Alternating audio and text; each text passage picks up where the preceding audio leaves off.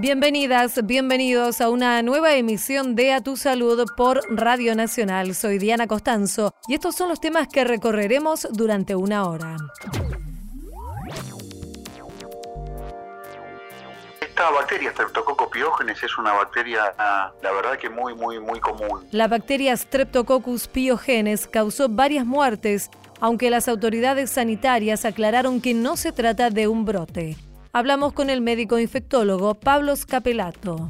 Aún existe en cierta forma un vacío legal y sobre todo una dificultad de acceso a la información por parte de, en este caso, los futuros médicos. La Universidad Nacional del Sur es la primera en el país en ofrecer una cátedra sobre cannabis medicinal. Conversamos con el profesor Alejandro Bucciarelli. Dentro de las tres enfermedades más frecuentes a nivel mundial, dos son dolores de cabeza. Más de la mitad de la población sufre dolores de cabeza recurrentes, pero pocos consultan. Entrevistamos a la médica neuróloga María Lourdes Figuerola. Que la mayoría de los chicos argentinos cena y mira televisión, cena y usa el celular cena o almuerza y usa videojuegos o utiliza la computadora. Los adolescentes usan cada vez más el celular mientras cenan, según reveló un estudio de la Universidad Católica Argentina. Hablamos con el médico cardiólogo Jorge Tartaglione. Este germen es un germen habitual en la infancia que produce infecciones en general comunes como la angina, infecciones en la piel. Los casos de infecciones graves por streptococos piógenes son los habituales para la época del año. Hablamos con la médica pediatra Ángela Nacab. A tu salud Las muertes por la bacteria Streptococcus pyogenes han causado preocupación, están causando preocupación en la población, principalmente en los papás y las mamás de los más chicos, pero para llevar información y también cierta tranquilidad y no alarmar, Vamos a conversar con el doctor Pablo Scapelato, él es médico infectólogo de la Sociedad Argentina de Infectología y ya lo estamos saludando aquí en Radio Nacional. Hola Pablo, Diana Costanzo lo saluda. Muchísimas gracias por atendernos. No, gracias a usted por llamar. Bueno, Pablo, en principio que nos cuente de qué se trata, qué es esta bacteria.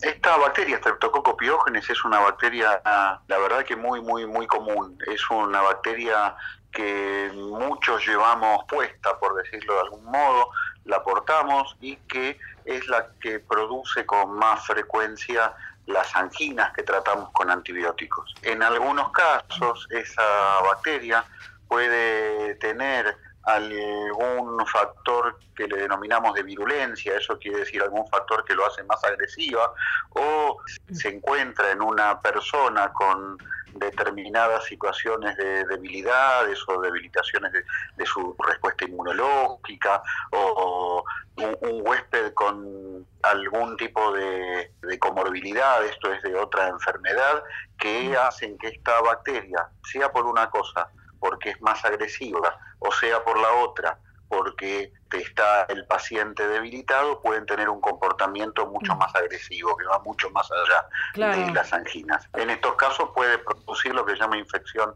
una enfermedad invasiva, y esto mm. quiere decir puede diseminarse por la sangre o producir cuadros de shock, y esos cuadros en los cuales a la gente le baja la presión y nos cuesta mucho mantenerle la presión arterial. Ahora, eh, Pablo, ¿se puede determinar si esta bacteria que está causando, se habla de cepa, ¿cierto? ¿Estoy diciéndolo bien? Así es. Lo que estamos diciendo es una porción, una partecita, alguna bacteria. Eso es lo que estamos diciendo. Del, del universo de bacterias, alguna bacteria tiene estas características. Claro. Esto es una cepa. Digo, eh, ¿se puede determinar si en estos casos, en estas muertes, ha habido, está la presencia de, de, una cepa que es más, más virulenta o no?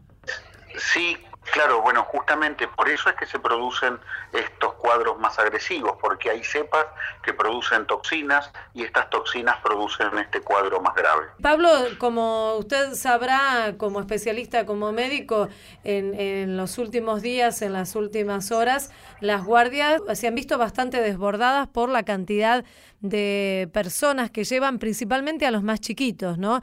A consultar ante cuadros de dolor de garganta, fiebre y demás.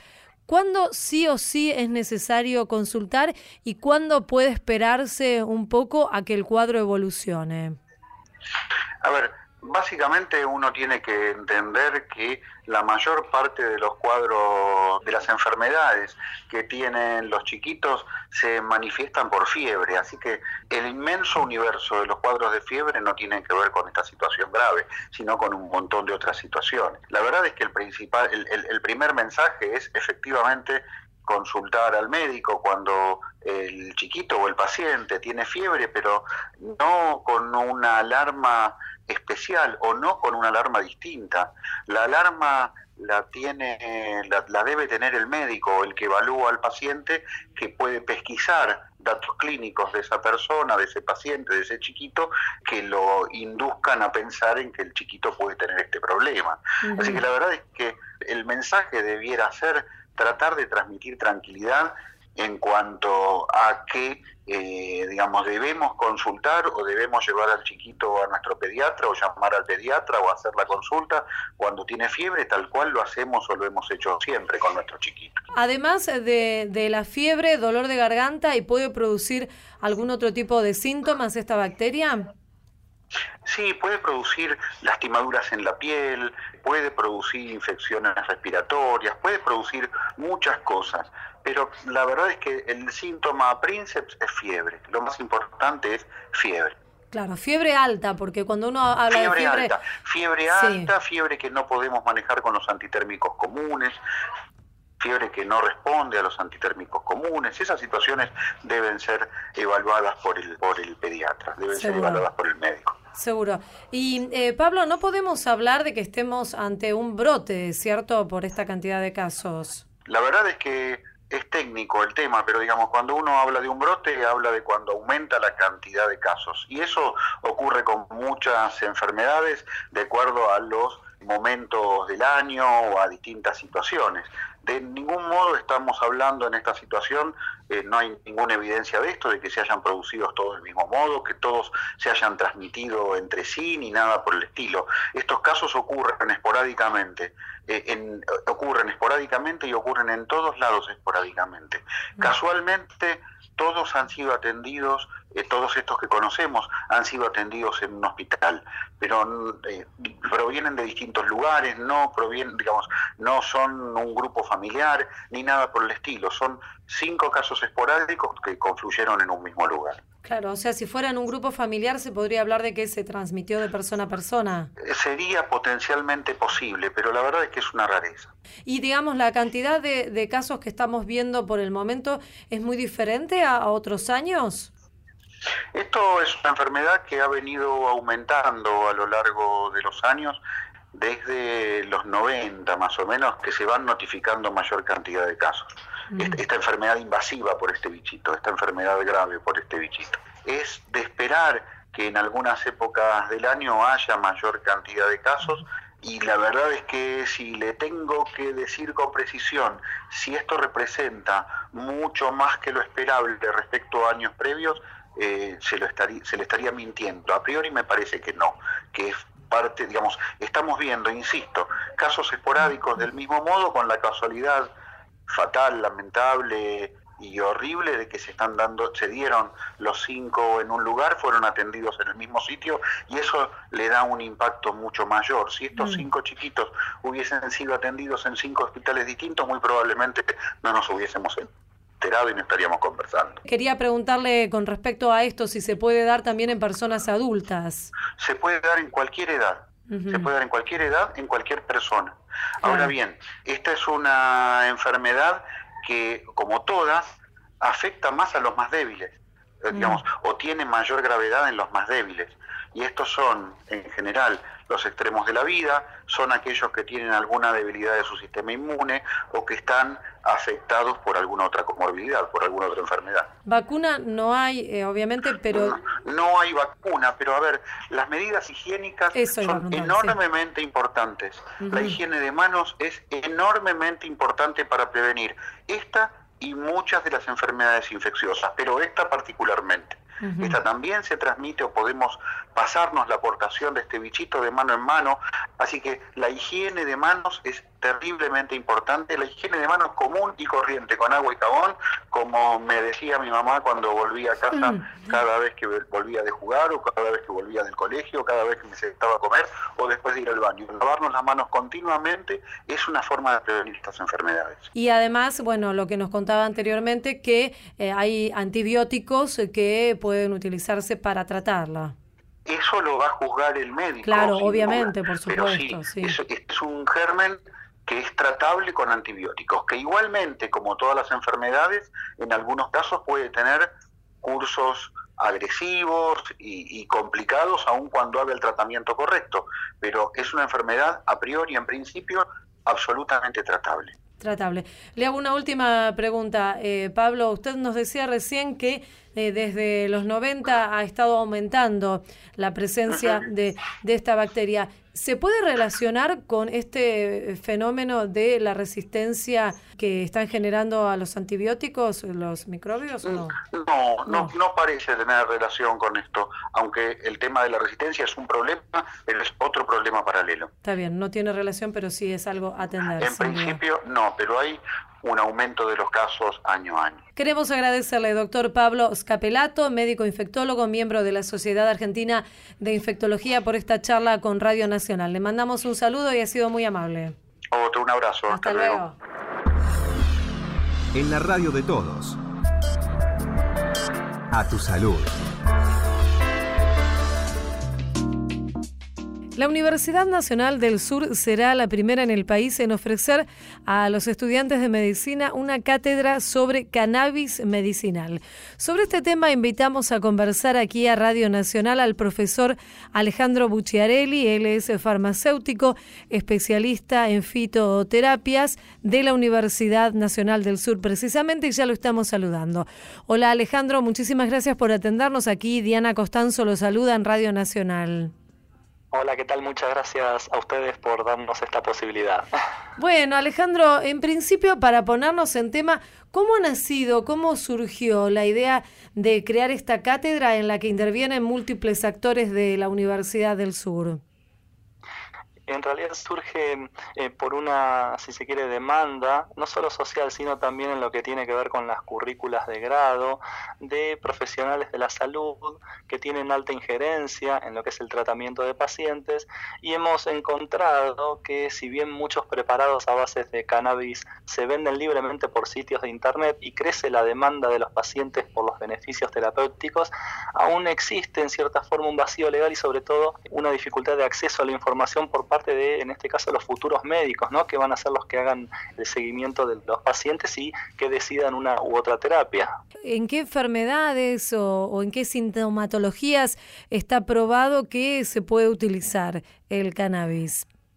Bien, eh, normalmente cuando se habla de el uso de cualquier medicamento, incluidos los preparados a base de cannabis, se habla de niveles de evidencia.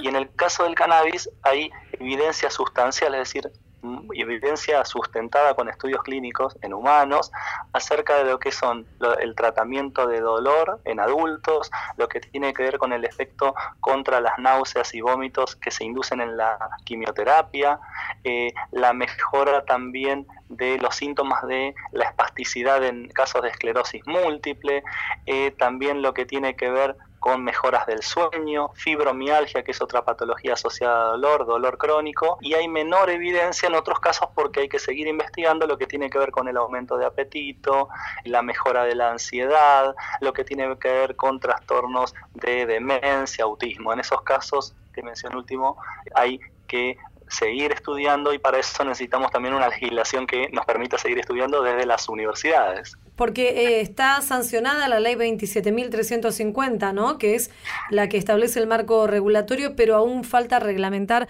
algunos aspectos. Esto es lo que todavía no está tan claro. Exactamente, tal cual como comenta, en, el, en abril de 2017 se promulga la ley 27.350 que tiene por objeto básicamente establecer un marco regulatorio para la investigación médica y científica del uso medicinal terapéutico paliativo del dolor del, del cannabis. Sin embargo, hay varios artículos, tal como, como me comentaba, sin reglamentar y es por ello que es importante la participación del Estado, de los legisladores y de los profesionales de la salud para continuar avanzando en esta temática tal como lo han hecho otros países por decir el caso de Estados Unidos, Israel y algunos países de, Europa. Y esto es un buen punto de partida, empezar a ofrecerlo en la currícula de grado de los estudiantes de medicina. En este sentido, ustedes eh, tienen un equipo multidisciplinario allí en la Universidad Nacional del Sur. ¿Y cuáles van a ser los, los ejes sobre los que avancen en esta cátedra para que puedan aprender más los profesionales o los futuros profesionales sobre el uso del cannabis? En cuanto al equipo de trabajo es intermultidisciplinario, hay eh, cuatro médicos, hay dos psicólogas, estoy yo como farmacéutico, va a haber también eh, la coordinación con una asociación civil, que es la ONG eh, Cannabis Medicinal Bahía Blanca, que ellos van a hablar del aspecto social también. La idea es sumar tanto a la sociedad, a la comunidad como a los profesionales, que son ajenos o que pertenecen a la universidad, eh, con ciertos objetivos específicos, como es el caso de analizar el contexto histórico y sociocultural de la planta, conocer los sistemas de señalización celulares que tienen los componentes de la planta, poder identificar y analizar la calidad de estos preparados, como también indicar o hacer referencia a las indicaciones actuales eh, donde hay mayores niveles de evidencia y menores niveles de evidencia de, acuerdo a la efectividad de la planta y también ver cuestiones que tienen que ver con la agroecología de la planta. Si acá el equipo también está formado por ingenieros agrónomos que contribuyen con sus conocimientos. Es súper completo, ¿no? Porque, claro, esto no existe en la currícula de la carrera de medicina. No, realmente no existe esta oferta académica. Esta asignatura tiene una carga total de 40 horas, será una asignatura optativa, habrá tres talleres también.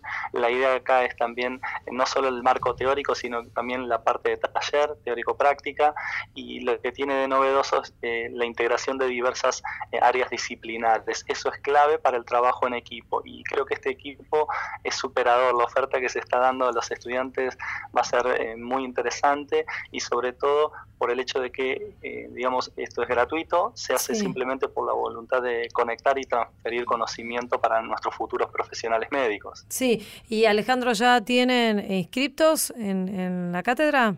Ya hay inscriptos y esta asignatura comenzará a dictarse en el mes de octubre y durará hasta el mes eh, de noviembre. De hecho, hay interesados por parte de otras carreras de grado, como es el caso de farmacia, bioquímica e incluso eh, eh, estudiantes que y profesionales que no son de la ciudad de Bahía Blanca, pero quieren asistir en calidad de oyentes o como alumnos extracurriculares. Ajá. ¿Y qué demanda, qué demanda tienen? ¿Cuántos inscriptos tienen ya? Bien, como todavía no ha cerrado el periodo de inscripción, se estima que rondará los 60 estudiantes, que es aproximadamente el número de los estudiantes de medicina, más algunos que puedan sumarse en este momento o en los siguientes dictados que tendrá lugar la asignatura. Claro. Les recordamos a nuestros oyentes, estamos conversando aquí en Radio Nacional con el profesor Alejandro Bucciarelli, el es farmacéutico de la Universidad Nacional del Sur. Alejandro, lo que hablábamos de la ley, que todavía no está reglamentada, dio lugar, por ejemplo, a que haya algunos pedidos de autorizaciones de autocultivo del cannabis por parte de familias que necesitan del aceite o que utilizan el aceite para alguno de los integrantes ¿no? de, de su familia, ya sea chicos o también personas mayores. ¿Cuáles son los riesgos de, de que ocurra esto? Digo, del autocultivo. ¿Es riesgoso? ¿Es seguro? ¿Cómo lo evalúa usted? Bien, en realidad, eh, si se va a hablar de, de autocultivo, hay que tener en cuenta también eso debiera estar al menos supervisado o acompañado por el Estado, porque por supuesto, como todo medicamento, los derivados del cannabis tienen efectos adversos que deben ser controlados y monitoreados por el profesional médico, que es el único habilitado para la prescripción y seguimiento médico. Y en tal sentido, algunos efectos, aunque en algunos casos son menores, como la somnolencia, el vértigo, mareos, boca seca, depresión, visión borrosa, dificultad de concentración, esos son efectos leves, pero que sin el acompañamiento y, seguimiento médico pueden ser perjudiciales para cualquier paciente. Y en el caso del autocultivo hay que tener en cuenta que la calidad de esa planta de cannabis afectada por los factores climáticos puede hacer también que los componentes químicos sean distintos y el efecto terapéutico no siempre sea el esperado. Es por mm. eso que si se va a hablar de autocultivo hay que sentarse en una mesa de diálogo, debatir y acercar posiciones con los legisladores, los profesionales de la salud y las asociaciones civiles que acompañan a los pacientes. Creo que ese trabajo mancomunado va a hacer que progresemos también como sociedad a la vez de dar una solución a las personas que requieren eh, los derivados del especialmente porque estos productos son importados en la mayoría de los casos, excepto los que son provenientes de autocultivos que las, las personas los hacen por motu propio. ¿Cómo evalúa usted como farmacéutico la predisposición de los profesionales a estas nuevas alternativas terapéuticas que están surgiendo y que también eh, surgen a través de, una demanda de, de la sociedad, podríamos decir, ¿sí? Sí, e, es real lo que me comenta. Eh, en realidad se nota que ha cambiado ese paradigma. Realmente inicialmente eh, muchos médicos y otros profesionales de la salud eran reticentes a aceptar que el cannabis es una planta medicinal que como tal tiene componentes que pueden modificar un estado fisiológico eh, en beneficio de una mejora en el estado de salud de un paciente. Eso muchas veces porque esos temas no se abordan en las carreras de grado eh, y es por eso que muchas veces ante el desconocimiento una respuesta lógica del ser humano es negar eh, un efecto terapéutico. Por supuesto que desde aquí, desde la cátedra, no se intenta preconizar esta planta como la única solución a una patología. Simplemente tiene la idea de eh, incorporar conocimiento y que la planta es un buen complemento para acompañar una terapia ya instaurada y no es la primera línea de utilización de un preparado ante una patología en particular. Mm, seguro. ¿Y qué pasa en, en, otras partes del mundo? ¿Estamos nosotros tal vez un poco atrasados aquí en la Argentina en, en esta cuestión en particular o, o no? La pregunta es muy interesante. Realmente, si bien está, existe la ley de uso medicinal del cannabis, hay que destacar que todavía queda mucho camino por recorrer. Citar nuevamente el caso de Uruguay, que ya el cannabis se puede adquirir en farmacias, por supuesto con un seguimiento y acompañamiento del Estado, el caso de Israel, algunos países de Europa y el caso de algunos estados de, los Estados Unidos, eh, por lo que tenemos todavía mucho camino por recorrer y bueno, hay que ponerse manos a la obra desde el lugar que a cada uno le toca, nosotros como docentes e investigadores y al Estado como organismo de acompañamiento de los pacientes y supervisión ¿no? de lo que es la reducción de daños y la provisión de medicamentos para la población. Queremos agradecerle, profesor Alejandro Bucciarelli, farmacéutico especialista en fitoterapias, desde allí, desde la Universidad Nacional del Sur, por esta charla con Radio Nacional. Le mandamos un saludo, ha sido muy amable. Muchísimas gracias a ustedes por esta entrevista. Hasta, luego. A tu salud, por la radio de todos. El Hospital de Clínicas inauguró la primera sala de entrenamiento de cirugía videolaparoscópica en el país, que ayudará a los estudiantes a desarrollar una mayor coordinación de movimientos dentro del cuerpo del paciente. El Centro Universitario de Simulación en Cirugía Mínimamente Invasiva permitirá la capacitación en técnicas laparoscópicas avanzadas. Es el más grande del país y fue donado por la Fundación Asistencia Social del Hospital. El centro de salud cuenta entonces con una sala de entrenamiento de cirugía virtual que permitirá a los estudiantes de medicina capacitarse en el método de cirugía laparoscópica. En la radio de todos. A tu salud.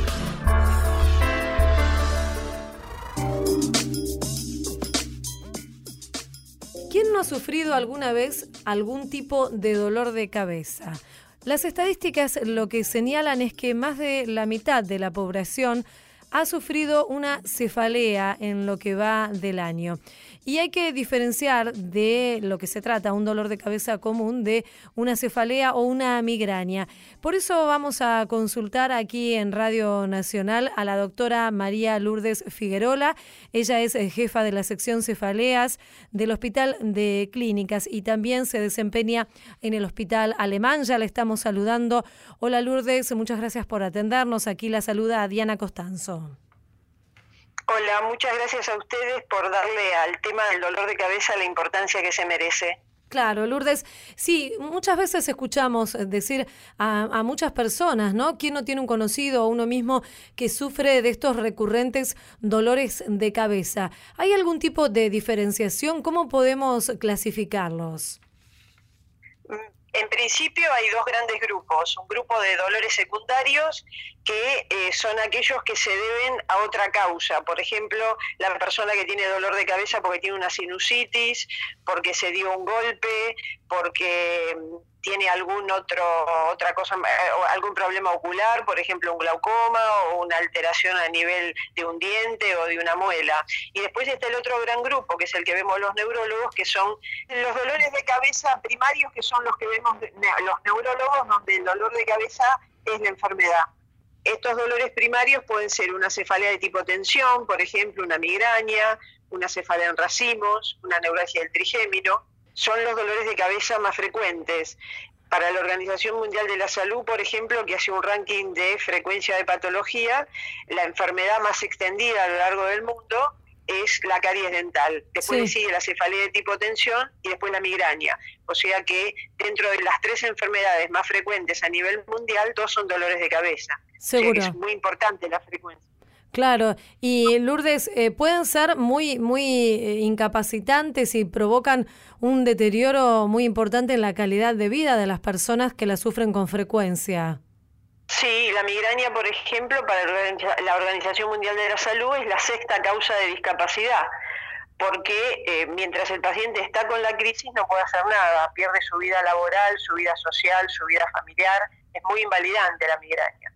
Ajá, claro, seguro. ¿Y cómo es el, tratamiento cuando un paciente, una paciente llega al consultorio y le relata estos reiterados y fuertes dolores de cabeza? ¿Cuáles son los procedimientos que, que se siguen? Como toda enfermedad, lo primero es poder hacer el diagnóstico. Sí. Entonces, una vez que está el diagnóstico hecho, el segundo punto es detectar cuál es la frecuencia del dolor de cabeza. Si el paciente tiene menos de una crisis por semana, digamos hasta cuatro crisis por mes, lo que hacemos es manejarlo con analgésicos, hacemos ataque del dolor. Si el paciente tiene más de cuatro crisis mensuales, con más de cuatro o cinco analgésicos por mes que toma, lo que hacemos es iniciar una medicación preventiva para que no tenga el dolor de cabeza.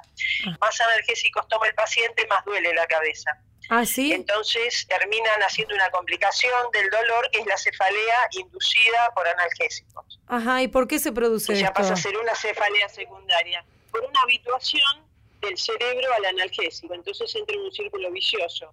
El paciente tiene el dolor, toma el analgésico, el dolor se va por un rato, el organismo elimina el analgésico, cuando el cerebro se da cuenta que no está el analgésico dando vuelta por, por las neuronas, responde con dolor para que le demos otro caramelo de ibuprofeno, de diclofenaco, de lo que sea. Ajá. es una adicción.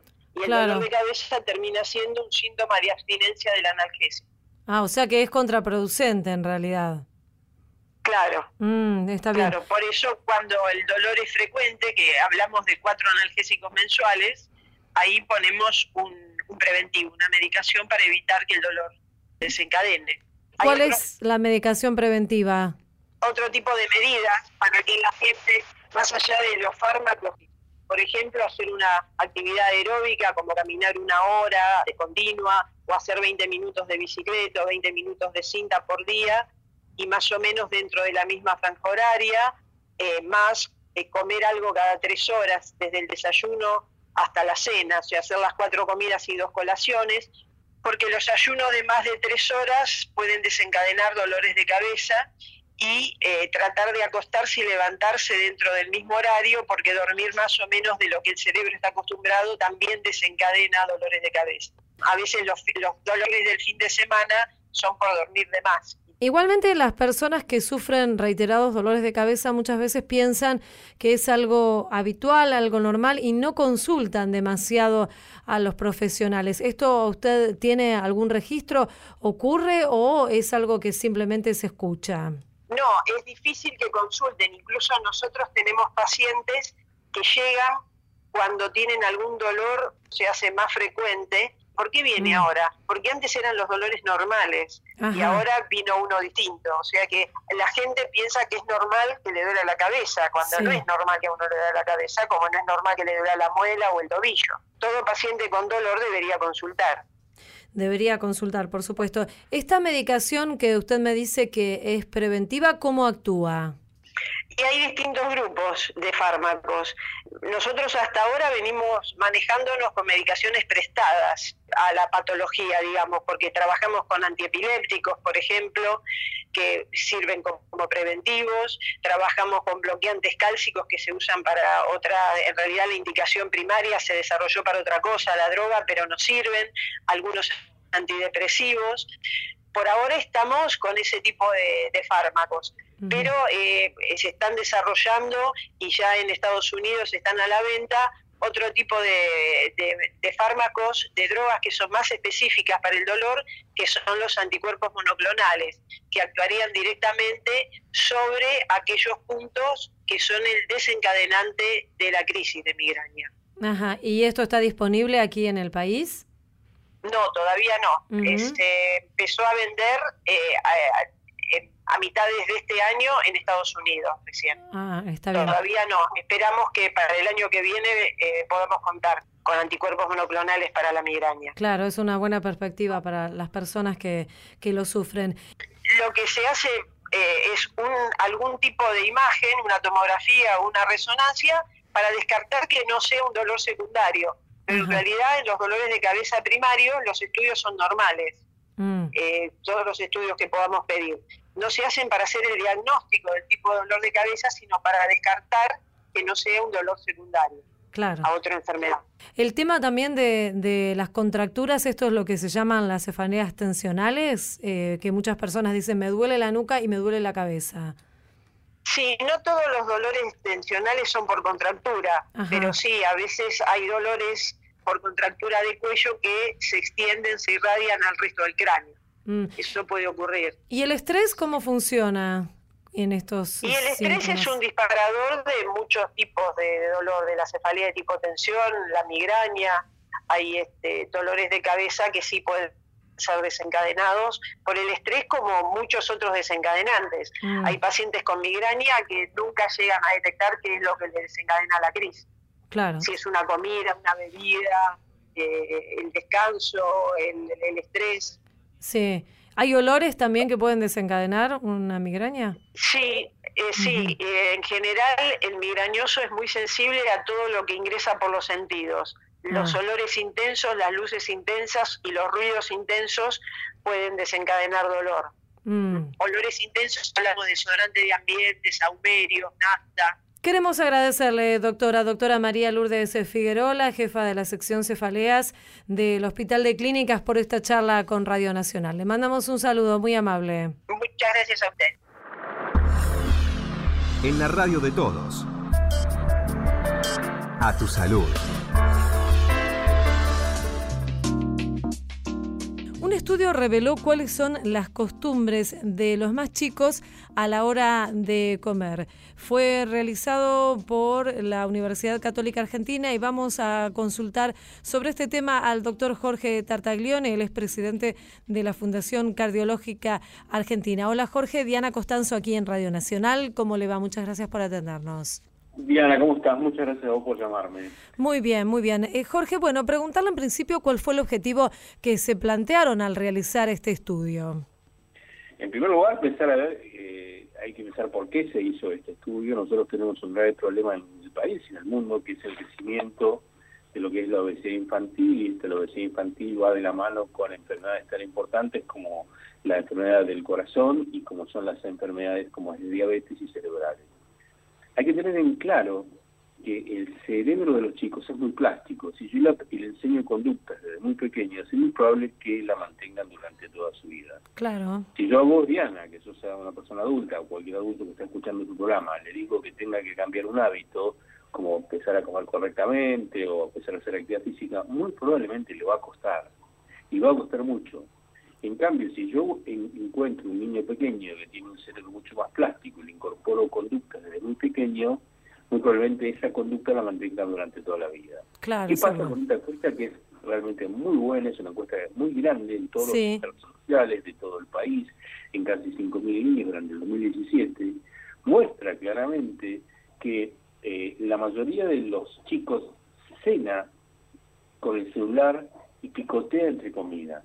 Y el picoteo no es una colación, no es ese, eso que vos tenés que comer entre comidas, sino que el picoteo es algo que vos estás consumiendo que tiene muy alto valor calórico y muy poco valor nutricional. Y si yo te hago recordar a vos o cualquiera de los que está escuchando, esa mesa familiar que nosotros, que es la comensalidad, que es la sociabilización de la alimentación, que es donde se enseñan los hábitos de comida, hoy tal vez el tiempo es mucho menor por las circunstancias de la vida, y todo el mundo trabaja porque no hay tiempo, entonces esto hace que esto sea mucho menor.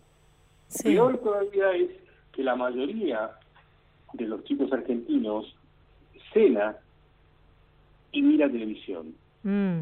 Cena y usa el celular.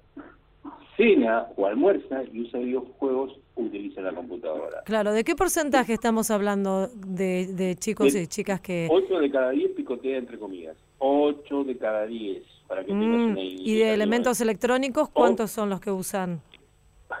Casi 8, 7 a 8 mira televisión, 6 de cada 10 usa el celular, 60%, y 2 de cada 10 usa la computadora mientras come. Mm. Esto es, complicado, ¿no? Porque si vos tenés hijos, eh, digan, ah, decir, bueno, ¿cómo yo le saco, el celular o saco la tele de la, de, la, de la cocina? Es realmente muy muy complejo, pero son conductas que nosotros sabemos que hoy por hoy lo que es la casa, lo que es la escuela y lo que son los medios, hace mucho por esto. Claro. O sea, es que eh, la mayoría de lo que los kioscos come galletitas, alfajores, golosinas y muy poca fruta. Entonces, esto tiene una gran incidencia en este declive de lo que es la preparación de las comidas, de, la unión de las familias, es, por un lado, esa unión que en la familia y la publicidad televisiva que te invade constantemente con cosas que no son saludables. Sí, seguro. El tema, digo, de la, la responsabilidad que tenemos eh, los adultos, ¿no? Más allá de esta cuestión de la falta de tiempo, el apuro de la vida cotidiana y demás, digo, poner un límite, ¿no? Poner límites, porque tal vez desde los adultos tiene que partir esto. Eh, indudablemente el rol de los padres es fundamental en este tema Vos sabés que es en todos los estratos sociales, obvio, la encuesta es buenísima porque te marca eh, quién come en su casa, quién come fuera, qué llevan, cuáles son los que llevan comida de la casa, a medida que el estrato social eh, va bajando se llevan menos comida. Es realmente muy interesante, es el barómetro de, la deuda social de la infancia. El rol de los padres es muy importante, fundamental, el rol de la escuela, el rol del médico, el rol de los medios de comunicación, políticas de Estado, políticas sociales asociadas a salud, que nos permitan en un futuro poder trabajar con esto, trabajar con la industria, trabajar con las empresas, trabajar conjuntamente, porque si no va a ser muy difícil. Entonces que Michael Chan, que es de la Organización Panamericana de la Salud, dice que es una, una, muy difícil, una guerra muy difícil de ganar el tema de la obesidad, para la cual tenemos que trabajar todos, todos juntos con mm. este tema, porque si no es muy difícil poder eh, hacerlo. Esta encuesta marca claramente la importancia que tiene. Desde el punto de vista cardiológico, es muy importante que los hábitos empiecen a cambiar de la niñez. Sí. Porque nosotros llegamos tarde después, los cardiólogos. Seguro. Entonces, nosotros estamos trabajando mucho con este tema desde que muy pequeño se empiece a, cambiar conductas y hábitos. Claro. Y Jorge, esto tiene una influencia directa en cuanto a lo que, lo que es el sobrepeso y la obesidad en, en la infancia. No, claramente, eh, claramente. Nosotros tenemos un incremento de la obesidad infantil en nuestros chicos, que es muy alta, y, también es alto la obesidad, más de la mitad de los argentinos no tiene su peso normal, más de la mitad de los argentinos no tiene su peso normal, y en los chicos se ha incrementado la tasa de obesidad infantil, y se va a incrementar. Los números a veces son medio difusos, pero es importante tenerlo en claro, que esto se va incrementando. Y si yo logro que los niños incorporen conductas de muy pequeños, estoy esto lo estamos seguros de que el cerebro plástico va a incorporar mm. esta conducta la va a ser normal, natural. Y además, además los chicos hacen, algo muy interesante, que es que repiquetean en las casas. Mm. Si el papá no fumes, o sea, tratar de incorporar, empezar a enseñarles que, porque muchos chiquitos no saben lo que es una remolacha, no saben lo que es una, que es porque cuesta mucho incorporar comidas saludables o enseñarles. Volvemos a, repetir, ¿no? La cantidad de, del tiempo, la información, es, es, es, es complicado, ¿no? Pero bueno, la encuesta es muy linda, muy interesante, muy rica en datos y que tenemos que tomarla como para hacer un punto inicial de que empezar a trabajar en conductas, de todo, todo lo que es comensalidad y educación, ¿no? de la comensalidad familiar, de la unión familiar, de la socialización nuevamente de la, de la comida. Seguro. Y que recordás esa mesa familiar de tu abuela, con claro. en el medio de la mesa, que te pelaba la, manzana, ahí tenemos que volver, ¿no? Es difícil, pero ahí hay que volver. Bueno, doctor, queremos agradecerle, doctor Jorge Tartaglione, miembro de la Sociedad Argentina de Cardiología y presidente de la Fundación Cardiológica Argentina, por esta charla nacional. Le mandamos un saludo y muchísimas gracias. Diana, muy amable por llamarme. Gracias. Hasta luego. En la radio de todos. A tu salud.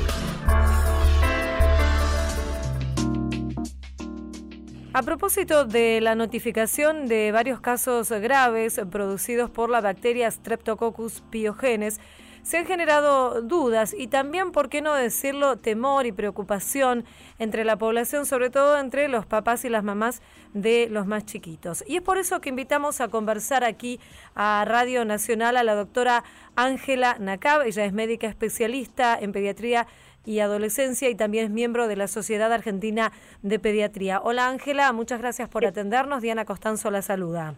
Gracias por el llamado. Bueno, Ángela, en principio para eh, ponernos en, tema, eh, ¿cuál es la situación que ustedes ven como profesionales con respecto a la aparición o a la notificación de, estos casos graves por esta bacteria?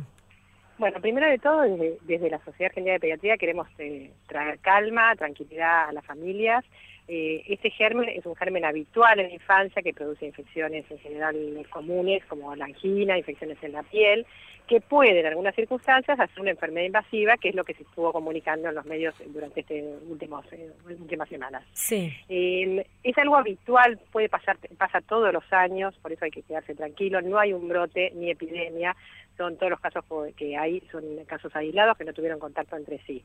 Lo que sí tenemos que saber cuando un niño tiene fiebre, consultar al médico, sobre todo ver, por un lado, la magnitud de la temperatura, si es una temperatura que sube muy alta y no baja, o si el estado general del niño o del adolescente, de los chicos, eh, se va deteriorando. Lo que uno tiene que ver, que la mamá y el papá, que son los que más conocen a los chicos, ver si eh, está, muy decaído, aunque no tenga fiebre, si no tiene ganas de nada, si rechaza el alimento, si se siente con ganas de dormir todo el tiempo, ahí es cuando uno tiene que consultar.